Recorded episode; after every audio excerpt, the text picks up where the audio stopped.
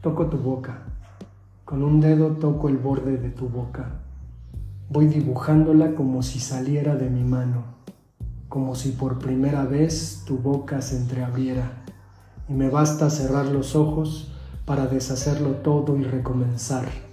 Hago nacer cada vez la boca que deseo, la boca que mi mano elige y te dibuja en la cara, una boca elegida entre todas, con soberana libertad elegida por mí para dibujarla con mi mano en tu cara y que por un azar que no busco comprender coincide exactamente con tu boca que sonríe por debajo de la que mi mano te dibuja. Me miras, de cerca me miras, cada vez más de cerca y entonces jugamos al cíclope. Nos miramos cada vez más cerca y los ojos se agrandan y se acercan entre sí este es un pequeño fragmento del capítulo 7 de Rayuela de Julio Cortázar. Hoy vamos a dedicar el episodio de Crudo a este escritor argentino.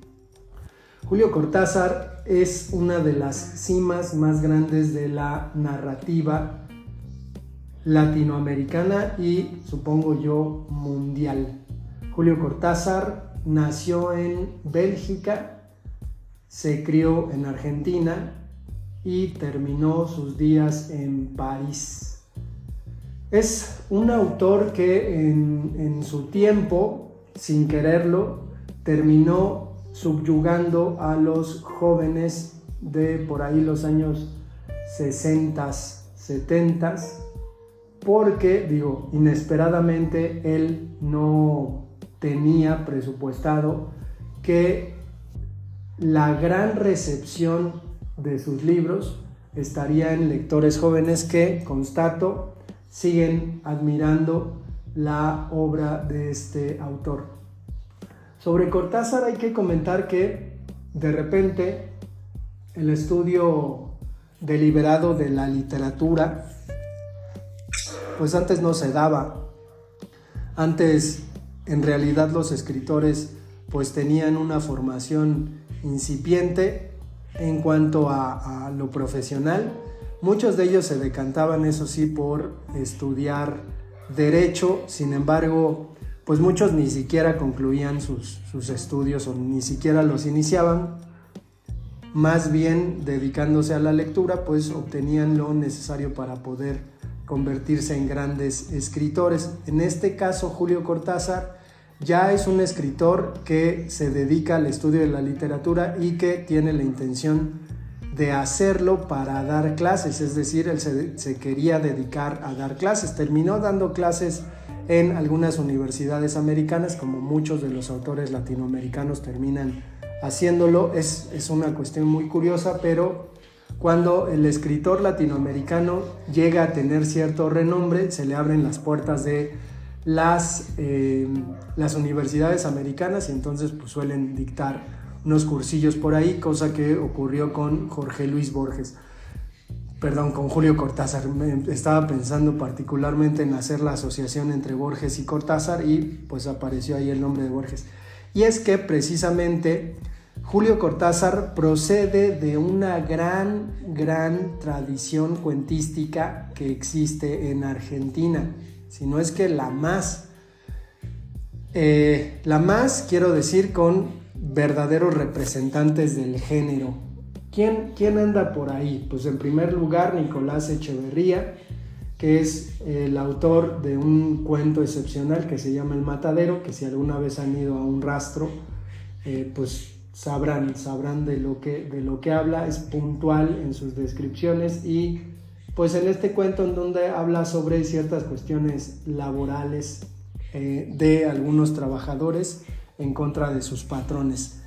Pero después de él, más en sintonía, ya eh, enfilándose hacia lo que va a ser la cuentística en el siglo XX con Borges y Cortázar, pues tenemos al Leopoldo Lugones, que de Leopoldo Lugones se cuenta un chisme literario acá muy, muy subido de tono, porque pues resulta que Es común que cuando eh, los escritores llegan a tener cierto renombre, pues haya personas que estudiando literatura tengan que hacer eh, investigaciones sobre, sobre algunos escritores de renombre que también suele ser un poco, un poco el asunto de groupie, ¿no? Es decir, el, que estudia literatura se convierte en groupie de un autor y entonces quiere estudiar sobre el autor y explicarse ciertas cosas a través de su conocimiento, eh, pues cosas sobre la obra de ese autor predilecto. Entonces, en este caso, hubo una investigación sobre las misivas, las cartas de Leopoldo Lugones y se descubrió que Leopoldo Lugones solía mandarle cartas llenas de semen a su esposa. Entonces digo, está muy bien, pero Lugones comienza a tener ahí cierta cercanía con la literatura fantástica, que el propio Borges va a retomar con su propia obra, sus cuentos El Aleph, es el Memorioso, Pierre Menard, autor de, del Quijote, que es un cuento extraordinario porque o sea, uno lee Pierre Menard y, de repente al final dudas de que fue Cervantes quien escribió el Quijote, pero hay una serie de guiños al Quijote y a su estructura que son excepcionales. Y Julio Cortázar es un tanto receptor de esa tradición cuentística, aunque también escribió novelas. Su propuesta con respecto a sus cuentos, que suelen ser excepcionales, es que hay dos tipos de personas en la vida, los famas y los cronopios. Y en este caso, eh, los cronopios corresponderían a la gente que se dedica a la cuestión artística, que se dedica a cuestiones inútiles, como diría Nucho Ordine, y los famas se dedican a cuestiones mucho más eh, prácticas. Entonces diríamos que los famas son ingenieros, ¿no? Mientras los ingenieros hacen aviones, los cronopios escriben poemas, ¿no? Mientras los ingenieros son capaces de ver el cielo, los cronopios imaginan lo que se puede ver en el cielo. Entonces, en esta división de la humanidad, en esta polarización, que, al final no, no hay un juicio sobre famas y cronopios, ¿eh? simplemente Cortázar en sus cuentos los describe. Por ahí, eh, normalmente uno como lector suele pues decantarse por ciertas lecturas, por el recuerdo que uno tiene de las lecturas. A veces es, muy curioso eh, el asunto de la experiencia lectora porque pues te encuentras con que de adolescente leíste un libro, leíste un texto y de repente cuando eres grande y lo lees, dices, bueno, ya no me impactó tanto, ya no me maravilló tanto, el lenguaje incluso me parece pues un tanto deslucidón. Pero en este caso a mí me ocurre algo particular con la obra de Cortázar y con la decisión que tomé a la hora de que la gente me pueda preguntar, eh, oye Alejandro, ¿cuál es tu cuento favorito? No te preguntan, ¿cuál es tu libro favorito? ¿Cuál es tu novela favorita? ¿Cuál es tu poema favorito? ¿Cuál es tu cuento favorito? Y en este caso yo he leído y releído y leído en voz alta El Torito y me sigue pareciendo un cuento excepcional.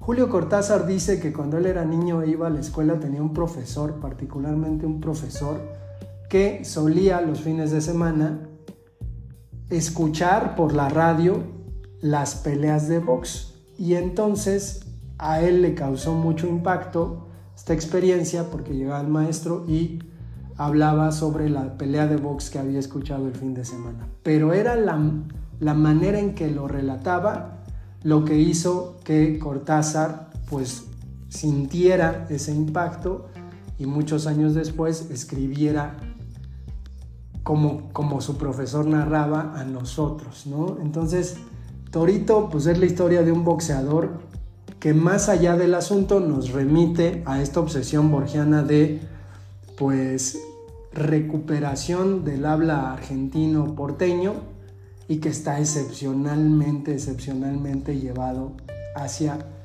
eh, esta narración que es recomendable. Por ahí, si no quieren leerlo, pues está en YouTube el propio Julio Cortázar grabando el, cuento del torito, que es excepcional.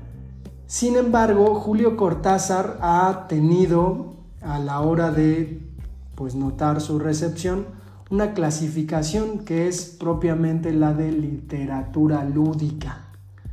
Y es que Cortázar apostó en algún momento, y quizás por eso su recepción con los adolescentes y los lectores jóvenes, apostó por escribir una, una narrativa a veces de carácter experimental, ¿no? Eh, que, termina, que termina siendo pues muy, muy dinámica y que incluso, constato, le termina pareciendo interesante a los, a los adolescentes. Esa es mi, mi experiencia con la lectura de Cortázar y los adolescentes. Es decir, sí llama, sí llama la atención la manera en que Cortázar propone algunos textos.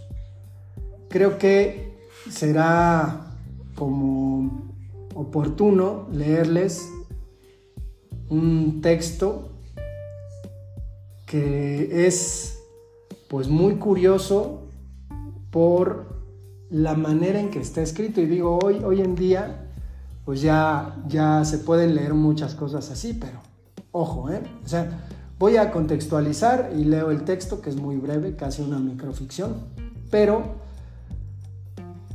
hay, hay una hay una explicación de por qué está escrito así eh, piensen en un asunto, ¿no? Hay un experimento con un cohete, ese cohete cae a la Tierra y hace que las gallinas muten y en su mutación las gallinas comienzan a aprender a hablar. Es muy imaginativo, pero está ahí. Dice el texto, con lo que pasa es nosotras exaltante. Rápidamente del posesionadas mundo estamos hurra era un inofensivo aparentemente lanzado cañaveral americanos cabo por los desde, razones se desconocidas por órbita de la desvió y probablemente algo al rozar inevitable la tierra devolvió a. Cresta nos cayó en la paz y mutación, golpe, entramos de. Rápidamente la multiplicar aprendiendo de tabla estamos dotadas muy literatura, para las somos de historia, química menos un poco, desastre ahora hasta deporte.